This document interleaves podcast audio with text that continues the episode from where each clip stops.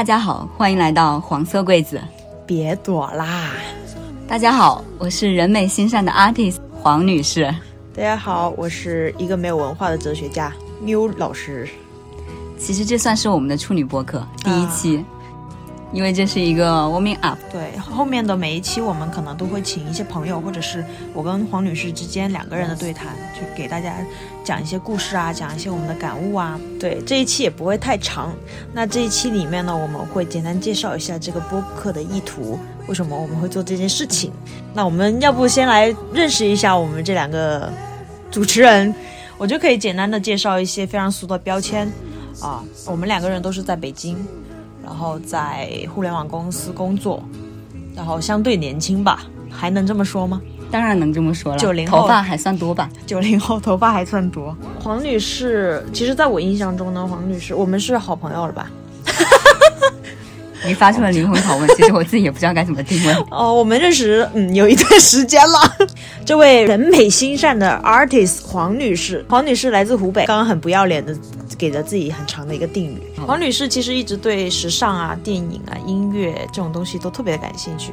除了这一块比较看起来比较文艺的这些东西以外呢，她在体育领域也特别有学识。为什么呢？因为我听过传说，传说中你从小到大跑八百米都是第一名，哇，好厉害！为什么能从小到大都能够跑第一呢？其实也不是从小到大，主要是初中、高中在身体发育这段阶段，我做的还算不错，发育的比较好。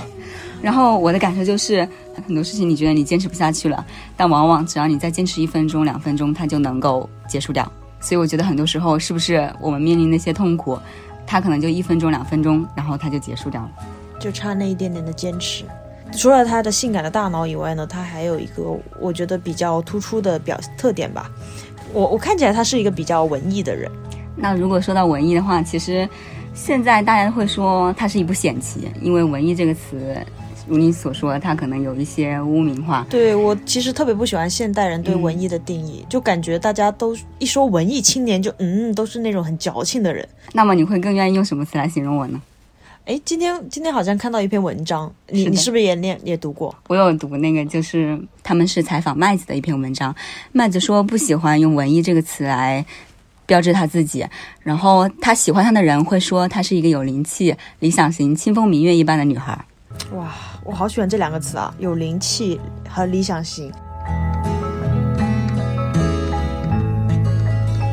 从我对缪老师的了解来说，他对于哲学、心理学、冥想。包括性与性别，呃，乃至户外徒步、潜水，这些都是比较感兴趣的。其实我的感知来说，这是一些比较虚无缥缈，甚至是一些比较小众的东西。那么，你对于这些东西喜欢的东西，你是怎么看呢？我为什么喜欢这些东西吧？这些东西其实是能够满足我的好奇心的。我觉得好奇心是人活在这个世界上最重要的一个事情。其实，呃，分两块嘛，对我来说最重要的一个是向内探索，像刚刚说到的心理学、冥想、哲学这些东西，都是一个向内探索的一个途径、一个工具。那向外探索就是跟这个世界去打交道，像徒步、潜水、户外的这种旅行方式。还有就是像性与性别这种社会议题，都是我跟这个世界打交道的一个方式。那我希望你能够一直保持这种好奇心，然后接下来进行我们的黄色柜子时间的时候，你也能带着这种好奇心去探索每一位嘉宾，对，去探索每位嘉宾。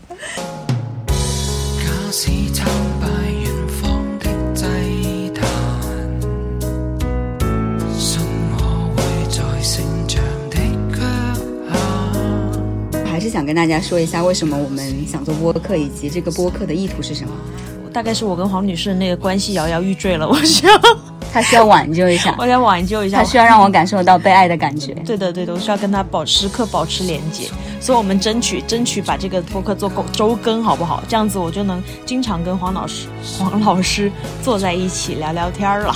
是黄女士，OK。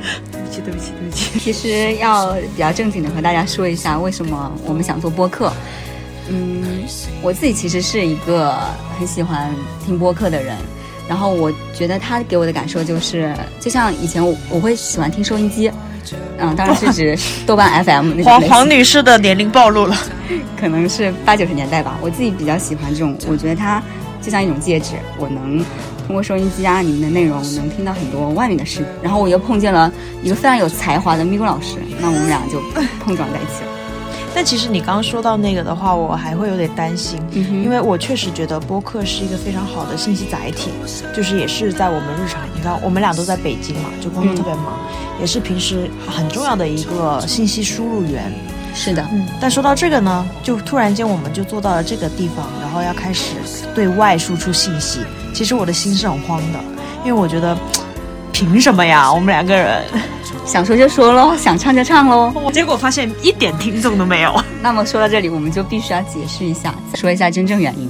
真正原因，对我来说吧，我可以讲一下黄色柜子，因为我觉得我们可以通过这个东西来记录和沉沉淀一些东西，就像柜子，柜子本来就是装东西的嘛，是的，就可以装很多东西进去，就像是我们不断的沉淀的一个过程。了解，其实我自己的感觉就是，我看到了很多故事，毕竟这人也活二十多年了，然后我也认识了很多有趣的人，比如我们 u 老师，我挺希望通过播客这种形式，然后为我们的平淡生活，说实话砸出一些涟漪。我也希望大家是感兴趣黄色柜子的，然后得到一些启发或者得到一些灵感。你你现在的生活是很没有涟漪是吧？有你这个沉重的躯体是原因还是挺大的。我又没砸你。I'm writing you letters, tearing your picture, saying goodbye. And I'm blowing out candles, trying to handle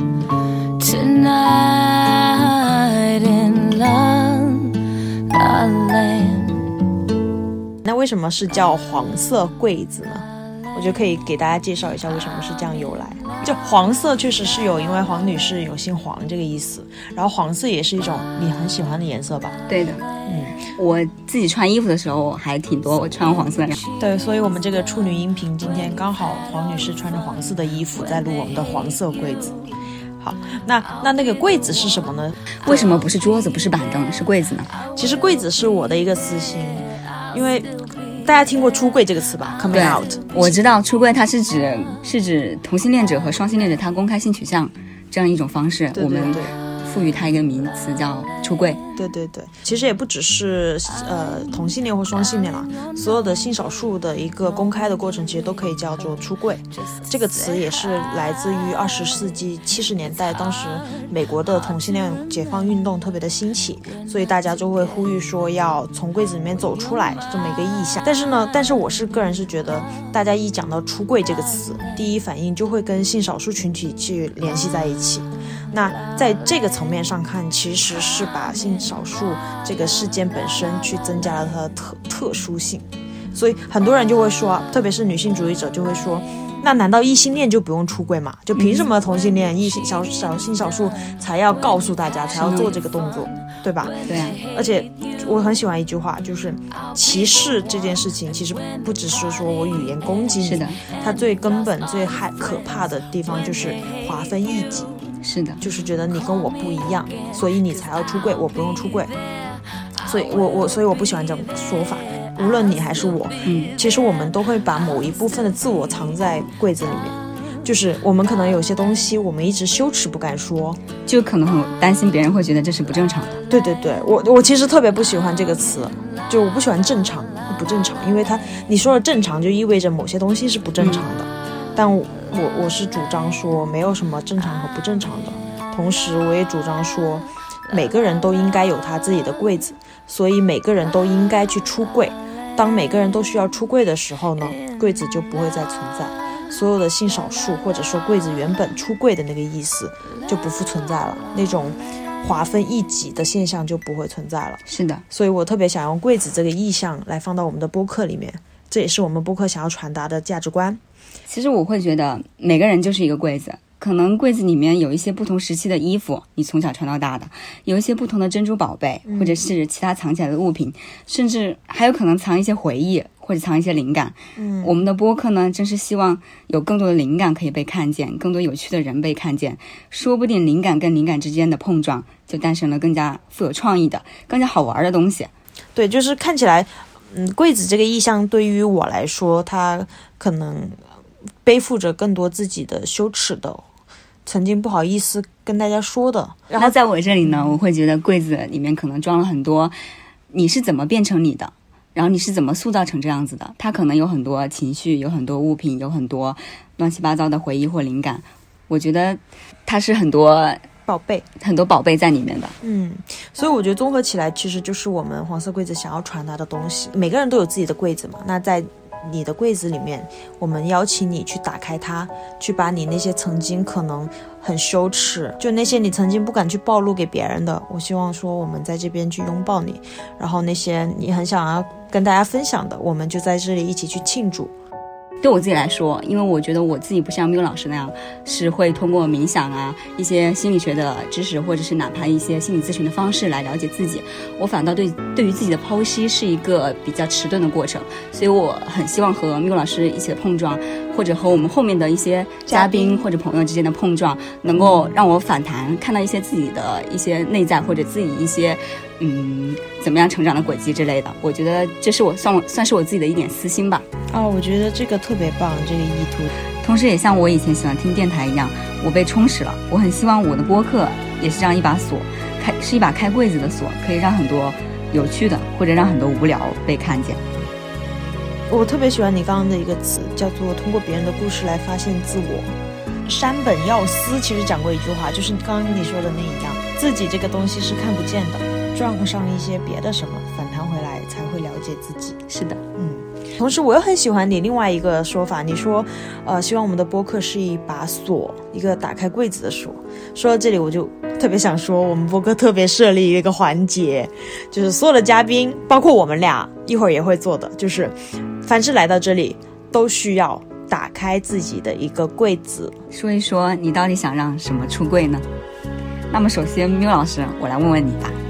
你觉得你的柜子是什么？你今天想让什么东西出柜呢？天哪，这个好难啊！我其实说实话，我没有想好。天天天，我柜子有点多啊，我不知道从何入手啊。那如果我今天是一个强盗，我一定要开一把锁，开你一个柜子呢？啊，那那怎么办？那我就自己出柜吧。所以你的出柜就是名义上的出柜，对吗？啊，对 对，我可以出柜。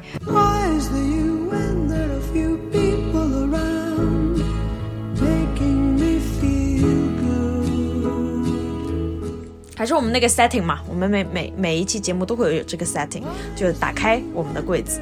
那对于我来说，我今天要在这边打开我的柜子，拿一个什么东西呢？嗯哼，我想要把我整个我都拿出来。为什么？因为既然做了这个事情嘛，开始了黄色播客这个节目嘛，我的所有所所有，只要你想了解的，观嘉嘉宾想了解的，观众朋友们想了解的，我觉得都可以。我都可以聊，都可以出。说实话，我还蛮期待的。我希望看到你小小的身体里藏着什么大大的能量。小小的身体，好。那黄女士呢？你想出个什么柜？其实对我来说，我觉得我这个柜子是封闭的。就像我刚刚上面说到的，这档播客的意义，我的私心是能够看见自我。我挺希望后面的嘉宾，或者是哪怕后面的故事，嗯能够通过这些碰撞来打开它。敲敲你的柜门，陈女士就出来了。好了好了好，我们收这一块。其实想告诉大家，说了这么多，如果说你也想打开你的柜子，或者你对我们是感兴趣的，欢迎来找我们玩啊！欢迎来联系我们的微博，一个黄色头像的黄色柜子。怎么找到我们呢？黄色的黄，黄色的色，柜子的柜，柜子的子，是不是特别的简单？所以欢迎来私聊我们，或者给我们留言。然后接下来，如果你想要听到什么样的故事，也可以告诉我们，好呗。那我们今天的这一期 Warming Up 就到这里结束了，结束啦。我们下期再见，拜拜。